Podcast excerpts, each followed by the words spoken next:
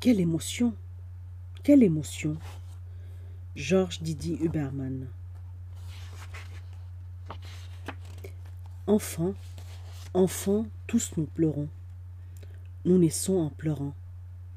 Personne ne se souvient, mais quelle émotion ce doit être Une grosse émotion que de naître, venir au monde. Ce dont je peux me souvenir, c'est que enfant, j'ai beaucoup pleuré. J'ai pleuré pour un oui ou pour un non.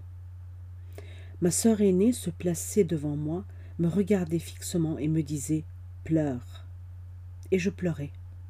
J'ai pleuré de chagrin, j'ai pleuré de tristesse, j'ai pleuré d'amour, j'ai pleuré de colère.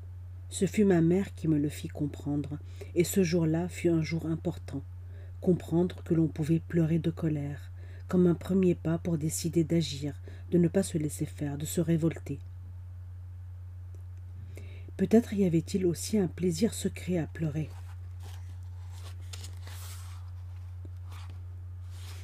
Un jour que je pleurais, j'ai croisé par hasard mon image dans le miroir. J'ai vu mon propre visage tout crispé, mes rictus, mes larmes. J'ai alors, ce jour-là, cessé de pleurer. Mais cela m'arrive aujourd'hui encore, et même souvent. Je peux avoir envie de pleurer quand une certaine émotion me prend, me submerge. Par exemple, en écoutant certaines musiques. Je voudrais quand même essayer d'expliquer mon titre, ce titre répétitif en deux lignes, en deux morceaux de phrases. Dans mon idée, il s'agit de suggérer quelque chose de typiquement philosophique. Dans la première ligne, quelle émotion? Je m'exclame parce que je me place par hypothèse dans une situation de surprise.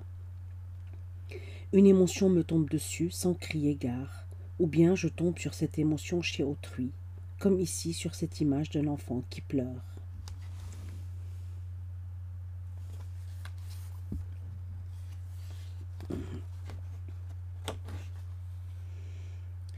Le point d'exclamation répond au premier de tous les gestes philosophiques, qui est de s'étonner devant une chose, un être, une expérience.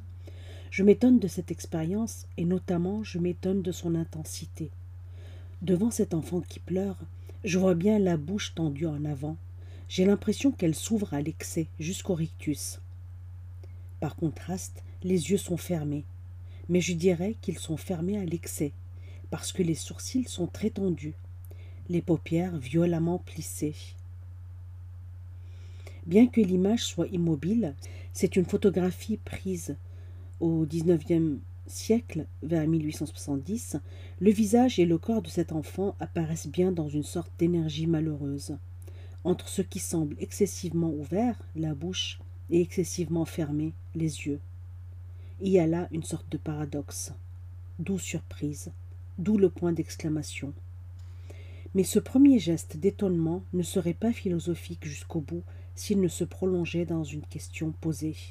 Quelle émotion Point d'interrogation qui pourra très facilement se transformer en une série sans fin de points d'interrogation. Que faut-il entendre par émotion?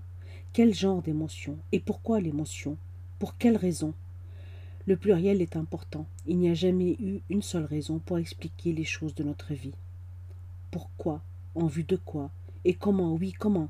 Comment l'émotion survient-elle, se développe-t-elle, disparaît-elle, recommence-t-elle, etc., etc.